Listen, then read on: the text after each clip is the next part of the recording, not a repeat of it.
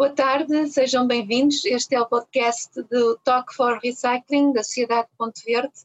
Uh, hoje vamos falar sobre prevenção, uh, as tendências, as oportunidades e os desafios que as novas metas do pacote legislativo sobre a economia circular nos colocam. Uh, temos o gosto de ter connosco a engenheira Cristina Carrola, vogal do Conselho Diretivo da Agência Portuguesa do Ambiente, que cumprimento desde já, desde já agradecendo a sua disponibilidade um, e que nos vai aqui acompanhar nesta conversa sobre o tema da prevenção. Uh, engenheira Cristina Carrola, uh, a prevenção em matéria ambiental é, é, um dos desígnios da política de ambiente um, e em particular na área dos resíduos, é, é o topo da hierarquia da gestão dos resíduos. Na prática, o que é que nós podemos fazer para adotar o conceito da prevenção e pô-lo uh, efetivamente a funcionar em prol desta política?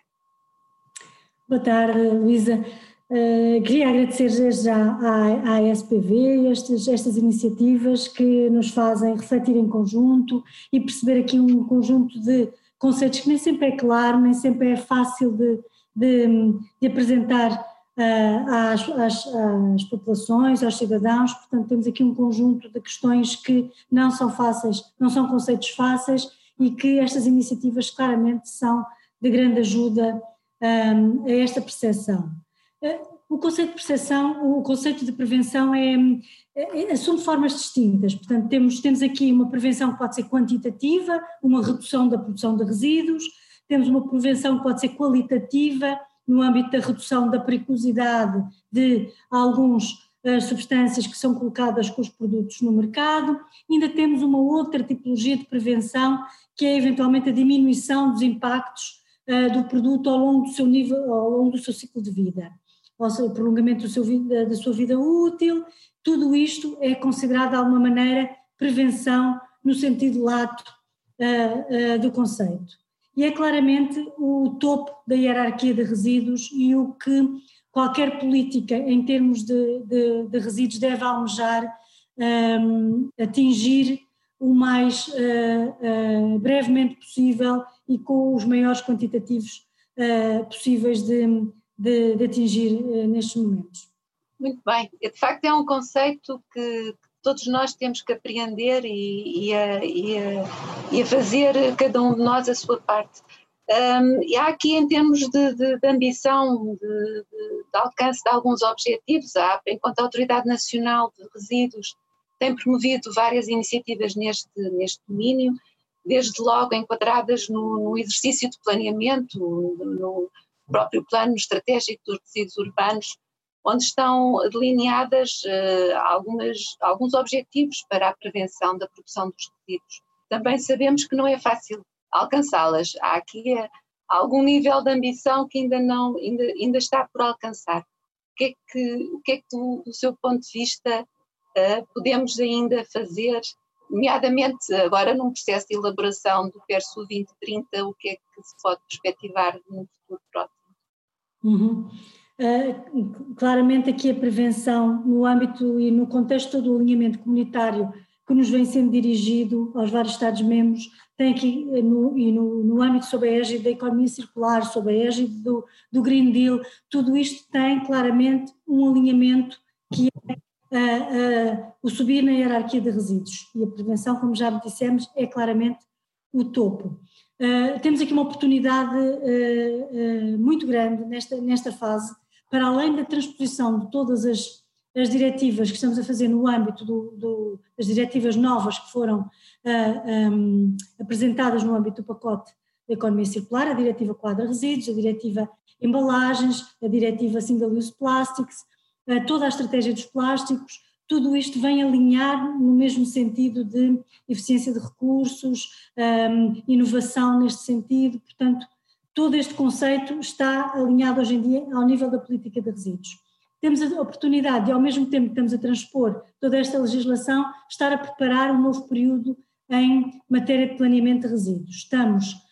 um, em paralelo a preparar o PNGR, o Plano Nacional de Gestão de Resíduos, o PERSU, Plano Estratégico dos Resíduos uh, Urbanos, e ao mesmo tempo também o que nós chamamos PERNU, que de alguma maneira é o dos resíduos não urbanos. Uh, portanto, aqui todas as valências estão a ser, estão a ser tratadas simultaneamente com esta vantagem de uh, termos um alinhamento único, termos um, uma visão estratégica, um, se não única, pelo menos muito complementar nas várias valências de resíduos, e portanto, e claramente aqui a prevenção é chave. É chave e nós temos, uh, ao nível do PNGR, um, vamos criar um conjunto de, de ações que nos permitem, de uma maneira transversal, aplicar o conceito de prevenção e depois, a nível mais operacional, ao nível de qualquer um dos planos, quer dos resíduos não urbanos, quer dos resíduos urbanos, vamos aqui tentar operacionalizar algumas destas medidas. Um, como sabe, mesmo ao nível do, da Diretiva Quadro Resíduos e da, e, da, e da Diretiva Embalagens, já vários capítulos são avançados e, são, e é pedido aos vários Estados-membros que uh, estabilizem e consolidem um conjunto de uh, ações de prevenção no terreno. Uh, com a dificuldade aqui que, ao estabelecermos uma estratégia ao, ao implementarmos, ao tentarmos implementar um conjunto de medidas e ações, temos que ter uma monitorização e esta monitorização da prevenção é uma coisa muito difícil e ainda pouco harmonizada e pouco palpável ao nível das orientações comunitárias. Portanto, e esta é uma das grandes dificuldades, esta monitorização da prevenção que nós queremos fazer e queremos que efetivamente seja perceptível uh, uh, o resultado destas ações através do antes e do depois. Muito bem. Sim, de facto, eh, em termos do, do pacote legislativo da, da União Europeia, não foram fixadas metas de, uhum. prevenção. Na sua, na sua perspectiva e de acordo também com, com o seu saber nas negociações que, que ocorreram, acha que, vai, que a legislação europeia vai evoluir nesse sentido para se estabelecerem metas de prevenção, tal como temos hoje em dia para a preparação e reciclagem? Eu julgo que sim, eu julgo que será, que será de alguma maneira o futuro próximo da, da,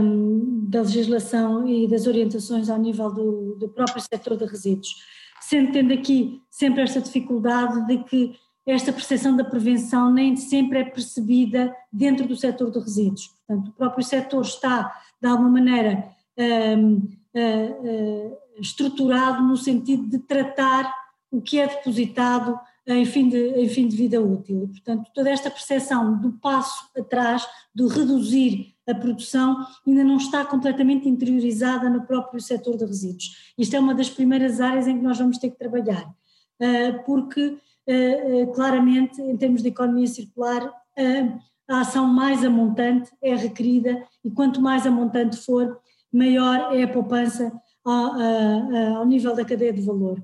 E, hum, claramente esta primeira percepção vai ter que ser assimilada pelo setor e ser trabalhada no próprio setor de resíduos, porque uh, a própria legislação, mesmo a nível comunitário, nós notamos estas dificuldades ao nível da, da negociação, é aquela percepção de não, nós estamos num setor de resíduos, portanto um resíduo é uma coisa que há um material ou um produto que alguém já se quis descartar, portanto a nossa responsabilidade começa aí, e não antes. Portanto, há sempre aqui alguma resistência, mesmo, em, mesmo dentro do setor dos resíduos, um, assimilar esta estratégia como sua, esta prevenção. Claro que toda esta estratégia alinhada ao nível da economia circular vem trazer esta problemática para cima da mesa. A atuação mais amontante possível. E é isso que nós temos agora que assimilar um, enquanto uh, entidades que promovem não só eh, esta transição o mais rápida possível para eh, uma economia circular, como a própria gestão dentro do, do setor dos resíduos. Em termos de instrumentos de planeamento e de estratégia, já, já percebemos o que é que a APA está, está a desenvolver, um, e nesta perspectiva de alavancar esta, esta, esta percepção da prevenção e tudo o que cada um de nós pode fazer, desde toda a cadeia de valor eh, nomeadamente na gestão das embalagens. Em matéria de financiamentos, instrumentos financeiros, o que é que poderá eh, vir a apoiar esta mudança para evoluirmos num sentido maior de prevenção da produção de, de resíduos? Pois claramente aqui eu diria que os próprios instrumentos de, de, de, os instrumentos económicos, os instrumentos de mercado são muito importantes. Temos as várias diretivas vão abordando as questões de maneira diferente, mas temos aqui um, um elemento comum, pelo menos à maioria delas, que é uma aposta grande na responsabilidade alargada do produtor. Portanto, entende-se que a responsabilidade alargada do produtor tem aqui um, um contributo muito importante ao unir a cadeia toda, do princípio do fabricante, do colocador no mercado, até ao fim de vida do, do produto e toda a influência que este, este, este instrumento económico, ao colocar esta responsabilidade de financiamento do fim de vida no próprio produtor, no próprio colocador no mercado, no próprio embalador, um, eh, tem, tem, esta, tem, esta, tem esta perspectiva, portanto, o conseguir que haja uma visão integrada do ciclo de vida. E nesta visão integrada do ciclo de vida, a, a prevenção é claramente um dos, um, dos, um dos itens que tem que ser privilegiado. E mesmo na própria implementação desta responsabilidade alargada do produtor, esta valência tem sido um bocadinho deterida face um, ao potencial que pode ter mas uh, uh, esta responsabilidade alegada do produtor e este instrumento tem trazido grandes mais-valias ao nível, percebe-se perfeitamente que há uma aposta grande na, na, na própria, no, no, trabalhar o formato do produto, na diminuição do peso do produto, tudo isto às vezes com consequências, e se tiverem essa consequência também, traz mais-valias, claro, ao processo, que é a, a economia a economia de recursos, a economia em termos de logística, a economia em termos de, de pegada ecológica, portanto, tudo isto, a diminuição do peso, o formato das embalagens, traz grandes mais-valias ao nível do transporte, portanto, tudo isto tem que ser visto de uma, maneira integrada e tem que ser visto com as mais-valias que efetivamente tem, mesmo ao nível económico, porque o potenciador eventual destas, destas medidas todas é claramente a, a mais-valia económica, a, poupança que se pode ter implementando a sustentabilidade, porque a própria sustentabilidade tem que ter o, a sua reversa da medalha ao, nível económico, e todos sabemos que o pilar é, é tripartido a nível social, a nível ambiental e a nível económico. Portanto, a responsabilidade alargada do produtor é aqui claramente um instrumento importante. Sendo que, por exemplo, a diretiva da, dos single-use plásticos opta também por outro instrumento, um instrumento de mercado, que é a proibição de colocação no mercado. Claro que esta medida não é tão consensual. Uh, há, há, aqui, uh, portanto, um, conceitos diferentes de que a proibição pode efetivamente não ser a, melhor, a melhor medida, mas funciona, pode funcionar. E, tem, e, tem, e tem funcionado em várias, em várias situações. Por exemplo, a própria, o próprio, o próprio, a própria taxa ambiental, como fizemos para os sacos plásticos, de alguma maneira teve o seu teve o seu contributo, pelo menos na percepção das pessoas que teriam que reduzir esse consumo que estava uh, claramente ehm, eh, sobredimensionado face à necessidade de, de, cada um de transportar as suas próprias compras e os seus próprios ehm, produtos consumíveis. Portanto, há aqui um conjunto de instrumentos que claramente pode ser utilizado e claramente, como diz Luísa, ehm, os instrumentos económicos são claramente um dos, um dos privilegiados uh, uh, como opção neste desenvolvimento político. Uh, neste contexto de, de, enfim, da ampliação da responsabilidade alargada do produtor para alcance destes objetivos nas, das diretivas europeias, um, aqui a perspectiva também, uma vez que a prevenção ainda temos aqui algum, algum espaço um, de harmonização que também se pretende, enfim, para não haver uma diferenciação de, de determinados setores ou determinada tipologia de, de embalagens, que a autovinculação do, dos, dos setores em termos de acordos voluntários também lhe parece que podia ser um instrumento uh, para alcançar estes objetivos? Sim, claramente. Nós temos algumas experiências bastante interessantes e, e com mais-valias significativas utilizando os acordos, os, os acordos com os setores. Então, temos agora, no setor de embalagem, temos claramente alguns, no setor dos, uh, aplicando um, e antecipando mesmo um, as questões de, de, de, cumprimento de metas, portanto, há aqui um, um voluntarismo e um compromisso por parte do setor em uh, trabalhar em conjunto com, com a administração, no sentido de, mesmo previamente à obrigação da própria legislação, haver um conjunto de medidas que pode ser tomado e que, e que pode ser um, uh, um, uh, antecipado relativamente um, um, ao cumprimento de, de, de, de muitas metas. Um, eu, eu, eu, sou apologista claramente dos instrumentos voluntários e acho que um, a serem aplicados e a serem um, devidamente articulados com o setor, uh, eles funcionam. Ajuda numa transição, na, estamos todos num processo de, de, mudança e temos que gerir essa mudança, não é? Portanto, e a primeira toda... geração dessa mudança e a primeira geração dessa mudança faz-se claramente com com um compromisso por parte do setor sem uma obrigatoriedade implícita. Muito bem. Em relação à diretiva dos single-use plastics que, que, que, referiu há pouco, aqui a, a prevenção, enfim, no, no, no, limite, como, como disse, é, é, a restrição de colocação no mercado, não é? Eh, e, portanto, não, não se pode pôr, não previne-se a, a, a, produção desses, desses resíduos há aqui também uma perspectiva de, de, às vezes, de substituição de materiais por outro tipo de, de materiais ou alternativas de produtos. E eu, eu, tenho presente um relatório da Agência Europeia do Ambiente sobre, sobre, sobre prevenção que, que aponta, enfim, que também há alguns. Há, terá de haver alguma cautela nestas transições. Às vezes há alguma precipitação eh, de, nas mudanças que depois nem sempre podem conduzir aos melhores resultados. Há que ponderar vários fatores, não é? Uh, qual é a perspectiva da APA neste processo de, uhum. de aplicação destas orientações? Sim, clar, claramente, Luísa. Esse é um dos grandes desafios que a diretiva do Single Use Plastics nos traz, para além destas perspectivas de atuação ao nível dos, dos instrumentos económicos, que, instrumentos de mercado que ela vai, que ela vai introduzindo, a tal, a tal proibição de colocação no mercado, a obrigação de redução da utilização de alguns, de alguns produtos de, de, uso único, exatamente a abrangência de um conjunto de produtos que não estavam sob a égide da responsabilidade alargada do produtor, que passaram a estar, e até de uma responsabilidade alargada do produtor que não é tradicional, portanto há aqui alguns, alguns uh, meandros um bocadinho diferentes de aplicação no âmbito da responsabilidade alargada do produtor e obrigações diferentes de gestão dos produtos em fim de vida e com metas de redução e metas de hum, incorporação de material reciclado muito ambiciosas, portanto que o setor terá que trabalhar desde já no sentido de as conseguir eh, cumprir, eh, mas claramente o grande desafio aqui é os tais materiais alternativos. Portanto, como perceber que claramente aquele material é um material alternativo?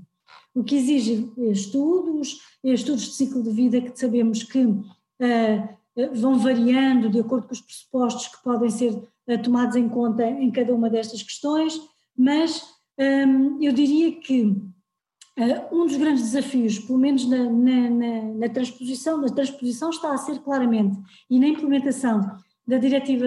Single Use Plastic será claramente o perceber que as alternativas são, e, são verdadeiras um, eh, alternativas à substituição dos, dos materiais que se querem, que se querem uh, substituir. E depois há aqui eventualmente uma abertura e um precedente uh, relativamente ao plástico que vamos ter que seguir para os restantes materiais, porque o uso único é, é o uso único de qualquer das maneiras e tem que ser e tem que ser evitado e substituído pelo reutilizável em todos os materiais e não só no plástico. Muito bem. Aqui, enfim, neste, neste contexto do, do que pode ser evitado, é, é, é inevitável falarmos do, do, atual contexto da, da pandemia Covid-19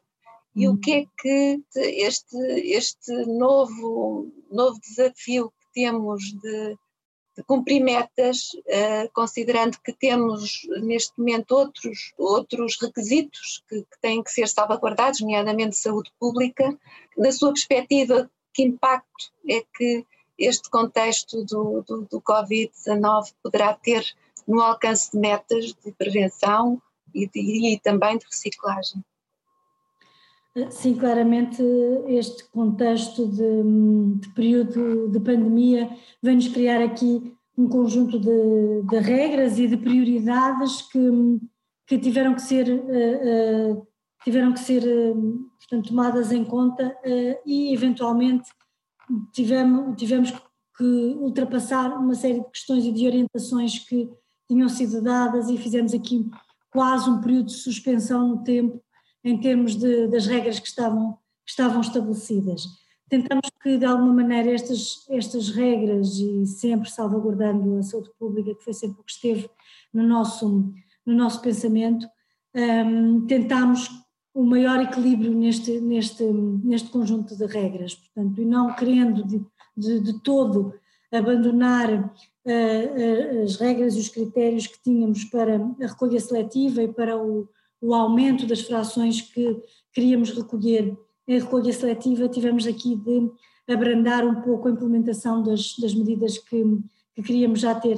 um, uh, eh, no terreno nesta fase. Portanto, em termos da, da recolha seletiva, tivemos de alguma maneira um,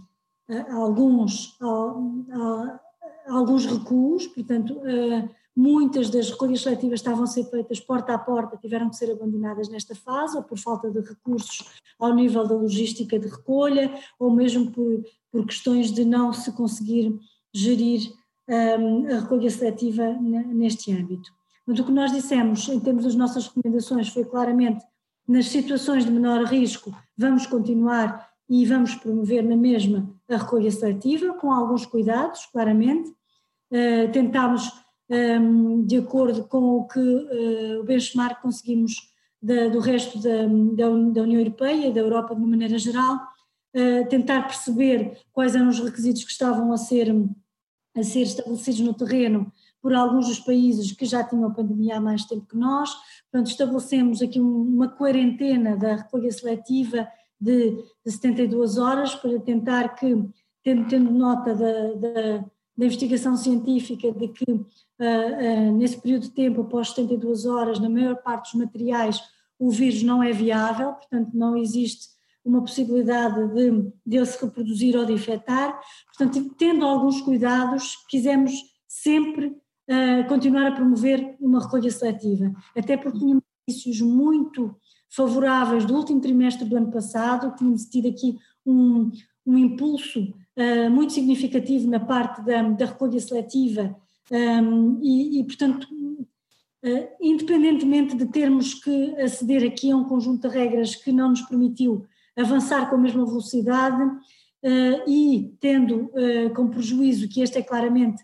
um ano de reporte de metas, o ano de 2020, portanto, em termos da, da última diretiva o quadro resíduos é o ano em que temos que reportar, é o ano em que temos que cumprir os 50% da reciclagem, portanto, hum, eu acredito que haja aqui alguma, alguma tolerância por parte da própria Comissão Europeia face a este, face a este ano e, e acredito que as nossas metas, apesar de poderem vir a ser ligeiramente prejudicadas, hum, hum, acredito na mesma que essas possam evoluir face ao ano passado. Muito bem, isso em termos de perspectiva de futuro, agora parece-me que é olhar para a frente, não é? E ver o que, que temos ainda, esperar por algo melhor. Uh, em termos de uma síntese muito final, o que é que, que, é que recomendaria, enfim, o que é que cada um de nós pode fazer eh, para, para ultrapassar esta fase? Queremos, estamos em crer que será uma fase e para retomarmos a nossa rota de, de alinhamento com, com, os desígnios da, da, legislação europeia? Pois nós vamos ter que, uh, que, que, correr muito mais depressa, ou seja, uh, se já tínhamos aqui uma grande ambição de metas, um caminho uh, que teríamos que percorrer muito rapidamente face aos objetivos que temos que cumprir a, a curto prazo, eu diria que este, este compasso de espera que nos exigiu de alguma maneira a, a pandemia, ou que nos está a exigir a pandemia, vai, vai, vai, vai nos obrigar que ainda tenhamos uma pressão maior no, no cumprimento dos objetivos, dos objetivos posterior. Portanto, o que nós estamos a fazer neste período é prepararmos claramente, estamos a, a preparar uma, uma, uma campanha de comunicação de larga escala, a, focada naquelas frações que nós queremos claramente promover e que temos que rapidamente promover ao nível da recolha seletiva e de começar a fazer uh, tratamentos ao nível da, uh, do, dos sistemas de gestão de resíduos muito mais, em muito maior quantidade, portanto estamos a tentar preparar neste compasso de espera essa, essa, essa corrida para que depois possamos partir mais rapidamente e, e mais rapidamente conseguir, uh, uh, conseguir chegar aos nossos objetivos. Aliás, conseguir chegar aos, mesmos, aos, nossos objetivos na mesma data que nos tínhamos proposto uh, anteriormente a este, a este período. claramente aqui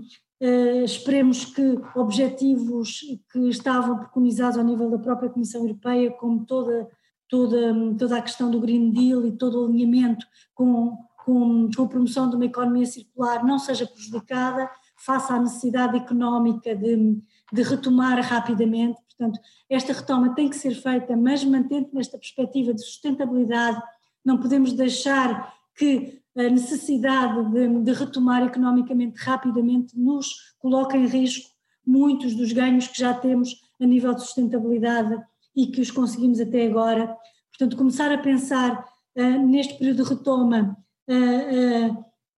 por exemplo, em, opções tão simples como um, a toalha da, da cabeleireira não tem que ser não tem que ser descartável, ela pode ser reutilizável e lavada, porque nós até sabemos que o próprio, que o próprio vírus não resiste a temperaturas, a temperaturas médias, 30, 40 graus, portanto, estas opções uhum. do, do descartável, quer dizer, podem ser percebidas numa primeira opção, num primeiro princípio da precaução, mas à medida que vamos retomando, estas opções têm que ser revistas. Portanto, a questão, a questão da, da, das toalhas no, no cabeleireiro é um exemplo, por exemplo, as nossas máscaras reutilizáveis face às descartáveis também têm que ser priorizadas. Portanto, há aqui um conjunto de questões que podemos começar a pensar com sustentabilidade, sem perder em vista o princípio da precaução. E é estas questões que temos que ter em vista agora nesta retoma, para além de temos que ir fazer mais rapidamente, eh, uma vez que temos que mantemos as mesmas datas de cumprimento de objetivos, temos ao mesmo tempo de continuar a pensar com sustentabilidade. Portanto, é possível chegar aos mesmos objetivos de uma maneira absolutamente sustentável. Portanto, não estamos a aumentar o risco, não estamos a prejudicar a saúde pública, estamos simplesmente a pensar em opções iguais em termos de risco e que são muito mais sustentáveis a nível ambiental. Portanto, eu acho que é este o cuidado acrescido que nós temos de ter agora nesta nesta retoma. Portanto, voltar a comunicar todos estes conceitos e estes princípios e tentar que a percepção do lado lá seja mantida uh, uh, uh, naquela percepção de que podemos evoluir com a mesma velocidade, mantendo a perspectiva económica de retoma, sem abandonar claramente os princípios da sustentabilidade. Muito bem, muito obrigada, engenheira Cristina Carrola. É sempre um gosto falar consigo, uma pessoa muito experiente nesta área e com uma visão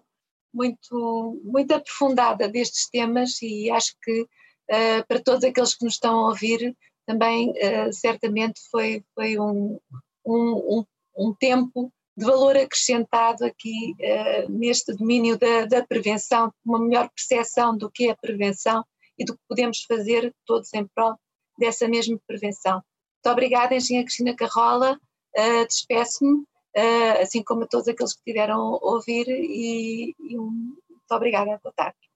Eu é que agradeço, Luísa, uh, foi um gosto, é sempre um gosto poder partilhar estas ideias. mais uma vez, uh, grata à, à SPV e esperando que esta iniciativa tenha várias conversas deste género com pessoas com certeza muito mais interessantes do que eu e que, que possam contribuir para esta, para esta perspectiva que, eh, que a todos claramente traz eh, mais valias. Muito obrigada. Muito obrigada. Muito obrigada.